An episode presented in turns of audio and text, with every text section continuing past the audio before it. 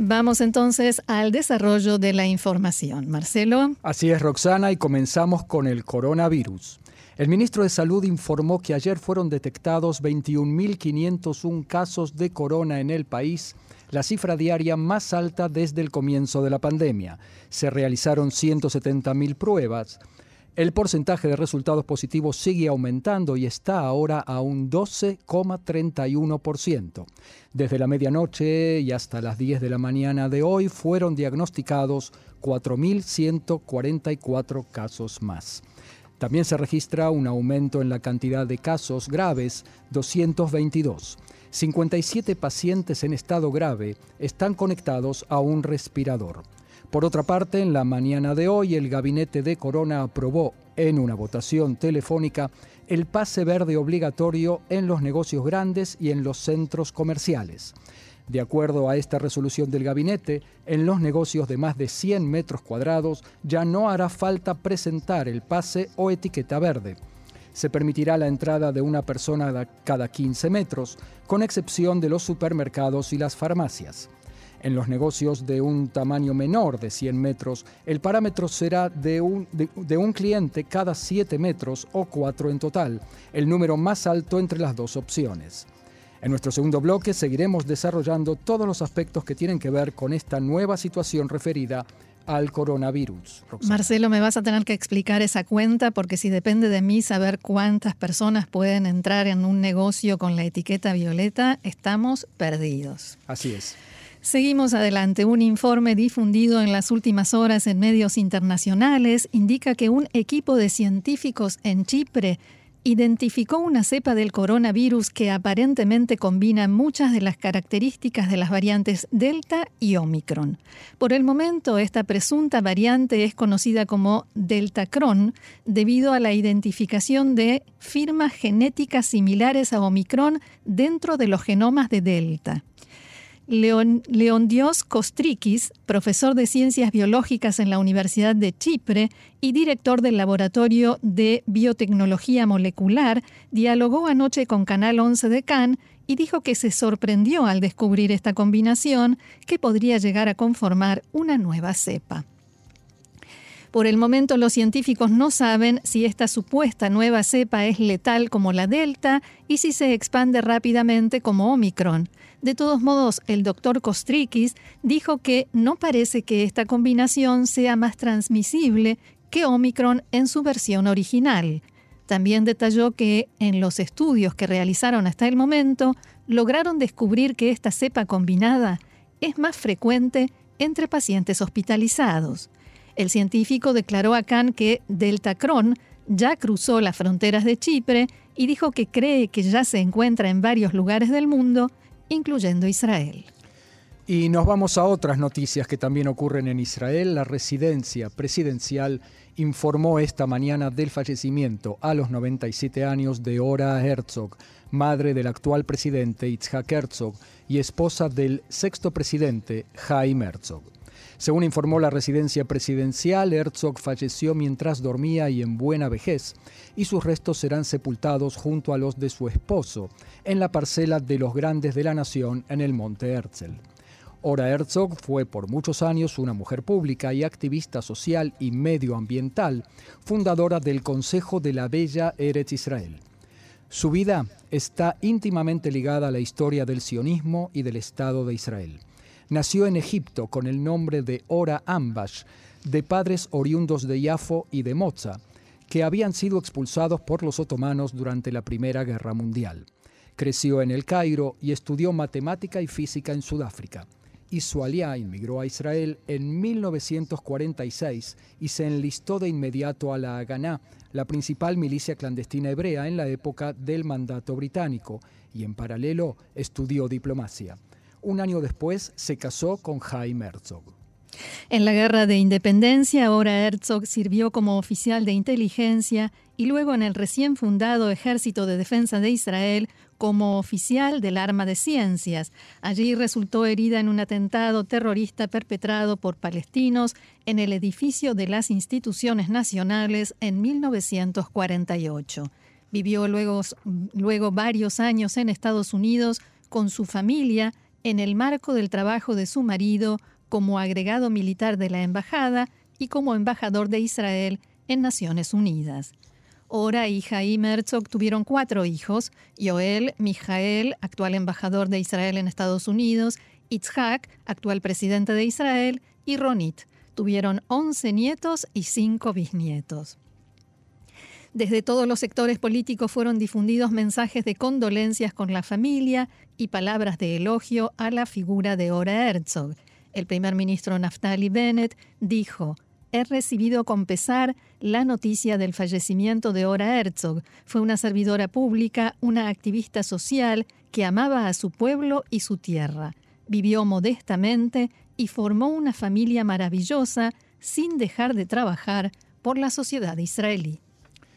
Cambiamos el ángulo de la información. En la mañana de hoy se produjeron enfrentamientos entre colonos judíos en la margen occidental cuando los oficiales evacuaron un pequeño puesto ilegal al norte de Jerusalén. Según los colonos, dos familias y varios jóvenes viven en Nord Zion, en Binyamin. Varios jóvenes se ataron a una de las estructuras en el lugar. Este puesto de avanzada ya fue evacuado en numerosas ocasiones en el pasado, pero fue instalado nuevamente. El primer ministro Naftali Bennett dijo este mediodía que Israel se enfrenta día y noche a Irán y sus ramificaciones y que nosotros pasamos al ataque continuo, no solo la defensa continua.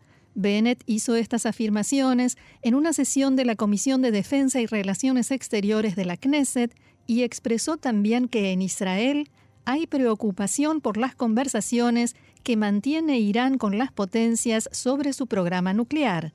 El primer ministro reiteró que Israel no es parte en los acuerdos y no debe respetarlos. También advirtió que seguiremos preservando nuestra completa libertad de acción sin limitaciones. En tanto que el Ministerio de Relaciones Exteriores de Irán descartó en la mañana de hoy la posibilidad de que se firme un acuerdo interino con las potencias mundiales, mientras las partes continúan sus conversaciones en Viena con el objetivo de volver al acuerdo nuclear de 2015. El portavoz del ministerio, Said Hatibzadeh, dijo que Teherán está buscando un acuerdo duradero y creíble y ninguna otra opción sin estos dos componentes está en nuestra agenda, en sus palabras, y agregó, abro comillas, todos debemos asegurarnos de que el regreso de Estados Unidos al acuerdo esté acompañado por garantías y que debe llevarse a cabo un levantamiento de las sanciones. Esto no se logra mediante ningún acuerdo temporal. Unas horas antes, desde la Cancillería iraní, hablaban en forma positiva sobre la marcha de las conversaciones y dijeron que éstas se estaban acercando a, abro comillas, un buen acuerdo. Eh, siguen las comillas, las iniciativas de la parte iraní y las negociaciones que se llevaron a cabo nos han puesto en el camino correcto y el éxito es posible siempre que exista buena fe y voluntad de ambas partes, dijo el canciller iraní Hossein Amir Abdollahian. Estamos cerca de un buen acuerdo, pero para llegar a este buen acuerdo en el corto plazo debe ser perseguido por la otra parte, agregó el ministro. Seguimos en Irán porque Estados Unidos advirtió en las últimas horas que el gobierno en Teherán sufrirá graves consecuencias si ataca a alguna de las 52 personas señaladas por el régimen por estar involucradas en el operativo llevado a cabo el 3 de enero de 2020 en Bagdad, en el que resultó muerto el general Qasem Soleimani, entonces jefe de la Brigada Quds de la Guardia Revolucionaria, y sus acompañantes. El asesor de Seguridad Nacional de la Casa Blanca, Jake Sullivan, señaló en un comunicado, si Irán ataca a alguno de nuestros compatriotas, incluyendo a cualquiera de estas 52 personas, se enfrentará a consecuencias graves. No lo duden ni un minuto, continuó. Estados Unidos protegerá y defenderá a sus ciudadanos. Esto incluye a aquellos que están sirviendo actualmente en las Fuerzas Armadas y a quienes sirvieron en el pasado, dijo Sullivan. El asesor de Seguridad Nacional dijo que Estados Unidos trabajará con sus aliados, y esto es interesante, con sus aliados, y en eso está también Israel, para disuadir y responder a cualquier ataque llevado a cabo por Irán. La lista, encabezada por el expresidente Donald Trump, incluye también a la ex embajadora norteamericana ante las Naciones Unidas, Nikki Haley.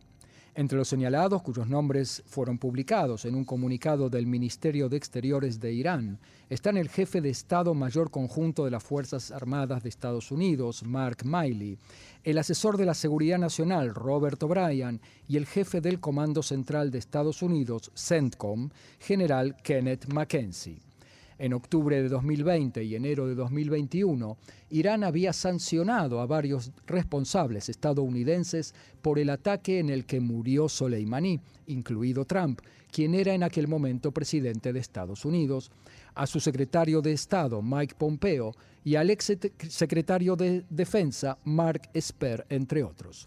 Según el comunicado del régimen iraní, los sancionados participaron en la toma de decisiones, planificación, organización, financiación, apoyo, dirección o implementación del, entre comillas, acto terrorista contra Soleimani y apoyando a ese crimen atroz han promovido el terrorismo que es una amenaza para la paz y la seguridad internacionales. Cambiamos nuevamente de tema, volvemos a Israel. Dos ex primeros ministros, Benjamin Netanyahu y Ehud Olmert, se reunieron esta mañana en el juzgado de paz de Tel Aviv para tratar la demanda por calumnias presentada por Netanyahu, su esposa Sara y su hijo Yair contra Olmert por dichos de Olmert en entrevistas, empezando porque, según él, los Netanyahu son enfermos mentales, dicho esto entre comillas. El juez le preguntó con qué argumentos dijo que cualquier psiquiatra debería decir que hay que internar a Yair y a Sara Netanyahu. Olmert respondió, hice un seguimiento de sus actos y las grabaciones de la familia Netanyahu, consulté con expertos en conductas y en conductas insanas. El juez respondió que la pregunta central que le preocupaba era no si las personas en el caso son sanas o no lo son, sino si, Olmert tiene una base evidencial para decir lo que dijo. El abogado de Olmert, Amir Titonovich, dijo acerca de Olmert que él no es psiquiatra y que sus palabras no fueron un diagnóstico, sino una opinión y una crítica pública que se refería a la conducta pública de la familia Netanyahu, basada en declaraciones que le dijeron diversas fuentes cercanas a la familia, profesionales y otros. El juez preguntó al abogado de Netanyahu, Yossi Cohen, si aceptarían una oferta. Yossi Cohen respondió, respondió no quiero humillar a Olmert y que se vaya con el rabo entre las patas. También dicho esto, por supuesto, entre comillas, quiero que se disculpe por las cosas que dijo. Y Olmert respondió, de ninguna manera. La audiencia de hoy fue preliminar solamente y no se escucharon testimonios. El juez consideraba la posibilidad de mediación o una conciliación entre las partes. Se cree que Olmer continuará exigiendo que toda la información sobre supuestos tratamientos psiquiátricos de Sara Netanyahu en el exterior se den a conocer públicamente y que la información pertinente sea revisada por un psiquiatra nombrado por él, o sea, por Olmert. En tanto, el juez de la causa, Amit Yariv, criticó a los Netanyahu por presentar pedidos de último momento, como postergar la hora de la audiencia para poder cumplir con todas las disposiciones de seguridad. El juez remarcó en su decisión que para evitar retrasos en la llegada a la audiencia, convendría que la familia Netanyahu sencillamente saliera más temprano de su casa. La audiencia culminó sin que se llegara a, una conciliación alguna y por lo tanto la demanda sigue adelante, Roxana. Así es, las declaraciones, esa ida y vuelta entre los abogados nos dejaban claro que ese iba a ser el final, ¿no? Así es, sí, era una continuación de demanda anunciado. Seguimos adelante aquí en CAN en español. 20 minutos pasaron de las 2 de la tarde y como lo anticipábamos, vamos a hablar de coronavirus. Hablábamos de datos, de la cantidad de nuevos casos, pero en realidad este dato se hace cada vez más irrelevante debido al cambio de sistema. Por ejemplo, las personas que se hacen la prueba de antígeno en las casas no siempre informan o no, es, eh, no hay manera de comprobar que las hicieron en forma correcta. Ayer, por ejemplo, se informó que el sábado se registraron 17.521 nuevos casos. El profesor Eran Segal del Instituto Bateman, asesor del gabinete de Corona, dijo que su estimación es que esa cifra en realidad llegó a 27.000 y eso debido a la cantidad de personas contagiadas que continuaron con la misma fórmula de las pruebas. Al mismo tiempo dijo que la cantidad de enfermos en estado grave afortunadamente sigue siendo baja en relación con la cantidad de contagiados en general y en comparación con olas anteriores. Sí, recordemos que quienes pueden hacerse las pruebas PCR son las personas mayores de 60 años y la población en riesgo. Los demás deben hacer pruebas de antígeno institucionales o en casa. Estas últimas no están subsidiadas por el Estado. De cualquier manera, esas largas filas de autos y de personas de a pie ya se convirtieron en parte del paisaje de cada ciudad. Después del cambio de sistema que anunció el gobierno al comenzar la semana, las filas para las pruebas PCR se redujeron, pero aumentó la espera para las pruebas de antígeno. Ese es uno de los tantísimos, el que vamos a escuchar ahora, uno de los tantísimos testimonios de personas que debieron pasar por esta experiencia de las pruebas de coronavirus en Israel. Tiffany, que estuvo con sus niños dos horas y media en un puesto de pruebas de antígeno después de que la maestra jardinera les comunicara que todos estuvieron expuestos a una persona con diagnóstico confirmado.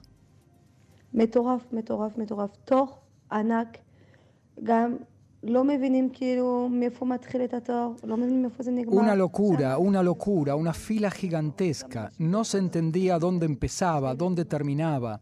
Gente mayor, mujeres embarazadas, niños, todos esperando en la fila. Fue sencillamente una pesadilla. Y además de todo eso, no entendíamos qué teníamos que hacer. PCR, prueba de antígeno en casa, prueba de antígeno institucional, no estaba claro. En los últimos días se informó que se hicieron entre 280.000 y 330.000 pruebas por día entre PCR y antígeno. Respecto de toda esta situación, la desorganización y las quejas, habló anoche el ministro de Salud Nitzan Orovitz con Canal 11 de Cannes y dijo lo siguiente. היו עומסים מאוד גדולים בתורים ל-PCR, עכשיו זה ירד. יש עומסים בבדיקות לאנטיגן. אני יכול להגיד לך שממש כרגע היה דיון יחד עם ראש הממשלה ואנחנו הולכים... Había grandes aglomeraciones en los turnos para la prueba PCR. Ahora eso mejoró. Hay aglomeraciones para las pruebas de antígeno.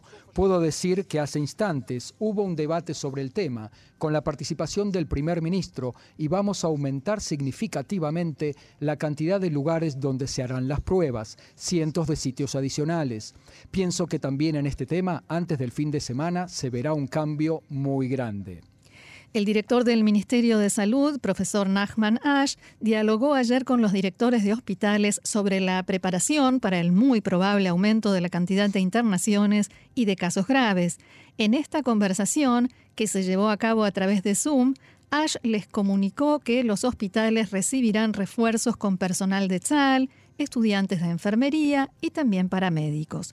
El profesor Ash también dijo que pronto se tomará una decisión respecto de la reducción del tiempo de aislamiento para personal médico con diagnóstico confirmado de corona. O sea que si se contagiaron de corona, en ciertos casos podrán seguir trabajando por ejemplo, cuando no hay síntomas. Y se está evaluando cada vez más esta idea de que los médicos, aunque contraigan corona, deban seguir trabajando. Eh, y esta posibilidad se evalúa, por supuesto, en vista del marcado aumento en la cantidad de nuevos casos que se confirman a diario y la estimación de que habrá también gran cantidad en el sistema sanitario, ya sea personal médico, de enfermería y otros contagiados o en aislamiento.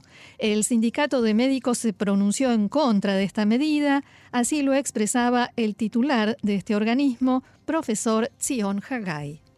ההסתדרות הרפואית לא תאפשר בשום פנים ואופן שרופאים שנדבקו בקורונה El sindicato de médicos no permitirá de ninguna manera que médicos que se contagiaron de coronavirus continúen normalmente su trabajo, de modo tal que pongan en peligro a los pacientes y al personal médico y sanitario.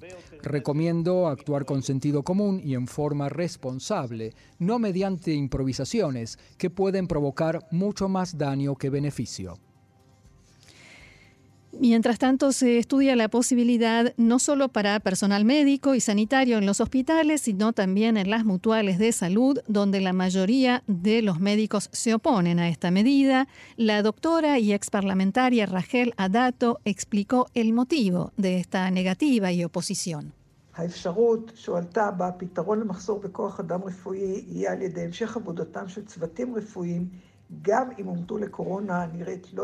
La, posibilidad que se planteó de resolver la carencia de personal médico mediante la continuidad del trabajo, incluso si se enfermaron de corona, no es lógica ni realista y por supuesto no es ética. el sistema sanitario viene advirtiendo desde hace años sobre la falta de personal médico. Ahora, cuando existe una verdadera amenaza de falta de personal debido a la enfermedad o cuarentenas, no es posible que la respuesta a eso sea completar las ausencias con médicos enfermos. A todo esto hay que agregar que quienes intentaron en las últimas horas hacer una prueba de antígeno en casa tuvieron que esperar en largas filas para comprarlas en las farmacias o las mutuales de salud o recorrer distintos barrios e incluso ciudades en busca del kit de prueba. En el mejor de los casos, quienes consiguieron pruebas se encontraron con la sorpresa de los precios. Roxana, eh, hay mucho lío con este tema. Eh, precios diferentes, mercado negro incluso se habló en las noticias. Así es, no solo que precios diferentes entre una farmacia y otra o entre una ciudad y un barrio y otro, sino que uno puede ir a la mañana a un lugar y comprar un kit de eh, pruebas de corona por un precio y después a la tarde encontrarlo al doble o al triple. Eh, y en la mayoría de los lugares ya no hay más. Además, otro fenómeno, la gente que, por ejemplo, vive sola o que necesita una o dos pruebas, no podía conseguir eh, más que cajas de A20. ¿sí? Para qué quiero, decía alguien ayer en uno de los testimonios, 20 pruebas? ¿Lo, podrías, ¿Lo podríamos calificar como un estado de histeria en la sociedad, te parece? Sí, de caos, de histeria, así es. Y además este tema que mencionabas del mercado negro, sí hay quienes están vendiendo en forma privada, ilegal, por supuesto. O sea, revendiendo kits. Exacto, a precios astronómicos. Pensá que si uno depende de esa prueba para poder entrar al trabajo, para poder mandar a los chicos a la escuela y de esa forma poder ir a trabajar, hay gente que está dispuesta o no tiene más remedio que pagar lo que sea necesario. Debido a la ola de críticas que generó esta situación, el primer ministro Bennett anunció ayer que se entregarán kits de prueba en forma gratuita en el sistema educativo, tanto a alumnos como a docentes. Horowitz aclaró anoche que se repartirán en todos los niveles del sistema educativo y que eso sucederá, según dijo, en los próximos días.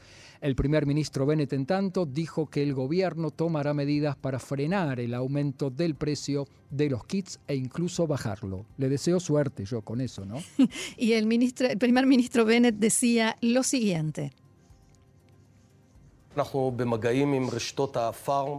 Estamos en contacto con las cadenas farmacéuticas para bajar los precios y tenemos intención de permitir la venta en comercios que no son solo farmacias. Horowitz explicó anoche que autorizó la venta en supermercados y otros comercios que no son farmacias y que inundarán, dijo, el mercado con kits de pruebas para bajar los precios. ¿Cuándo sucederá eso?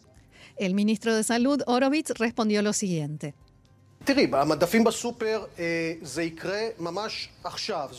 En los estantes de los supermercados ahora mismo ya está por suceder. Estamos trayendo una gran reserva de kits desde el exterior, millones, las distribuimos y sucede. Lo veremos en los próximos días, mañana, pasado. Toda esta situación, Roxana, se refleja un poco también en los diarios. ¿Cómo lo viste? Sí, los titulares de los diarios de hoy tienen que ver no tanto con la información sobre el corona como venía sucediendo hasta ahora, sino con el desborde, el caos, el tema de las esperas y eh, de todas estas quejas y críticas. Incluso hay una caricatura, sabes que las caricaturas muchas veces son el mejor termómetro de la, de la actualidad, en el diario Idiota Jaronot de hoy, en el que una señora eh, en la que una señora es asaltada a mano armada y le muestra al ladrón la billetera y le dice, te doy todo lo que quieras. Y él le dice, ¿qué billetera? Dame las pruebas de antígeno. Eh, y eso es lo que está pasando hoy. Hay gente que es capaz de hacer lo que sea por un kit de pruebas. Pero no solo el público y los diarios critican al gobierno, ¿no? Así es, el titular de Comisión Constitucional de la Knesset, Rabino Gilad Karib, dijo ayer en diálogo con Khan que se debe imponer el control de precios de los kits.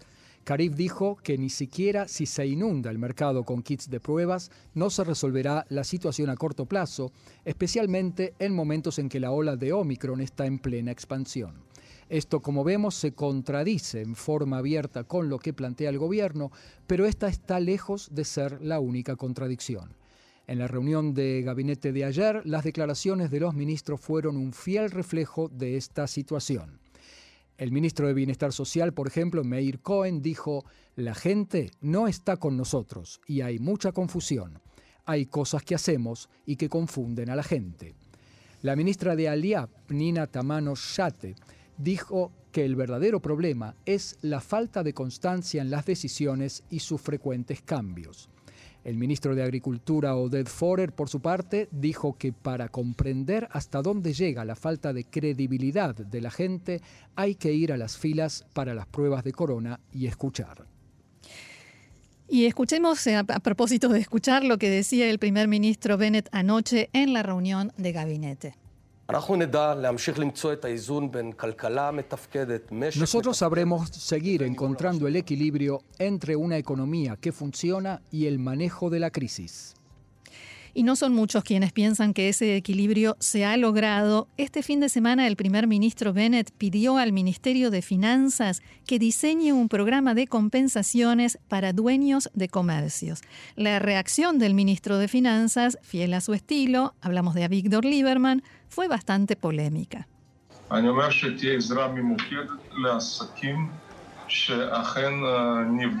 Habrá ayuda focalizada a los, a los comercios que efectivamente resultaron perjudicados debido al coronavirus, eh, debido a las circunstancias. No habrá aquí reparto de regalos a diestra y siniestra, no, habría, no, no habrá aquí soborno electoral.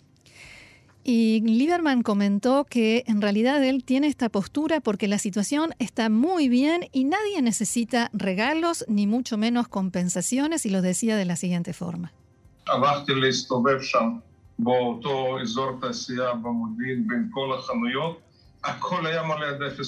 Fui a recorrer en la zona industrial, en Modín, entre todos los negocios.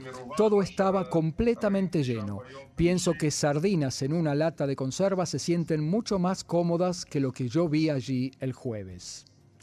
También esta política planteada por el Ministerio de Finanzas fue objeto de críticas y de discusiones dentro del gabinete, como así también el asunto de la etiqueta verde, que como dijimos al comienzo del programa, el gobierno decidió anular. Ahora tenemos la etiqueta violeta estricta, ¿sí? Tab Sagol Meudak. Supongo que se puede decir así, más estricto. Sí, apretada, estrecha. Sí. Eh, ¿Por qué? Porque se dice que la etiqueta verde ya no es relevante en este momento. Eh, hay que tener en cuenta lo que decía en las últimas horas el coordinador nacional de la lucha contra el coronavirus, profesor Salman Sarka, en diálogo con Khan. En este momento, debido a que la variante Omicron contagia también a personas vacunadas, la efectividad del pase verde es menor. Yo le digo especialmente a la población en riesgo y a las personas mayores de 60, es muy importante que no confiemos en esta etapa en la etiqueta verde o no confiemos demasiado. En los centros comerciales, en las tiendas, sin duda se puede reevaluar la cuestión del pase verde.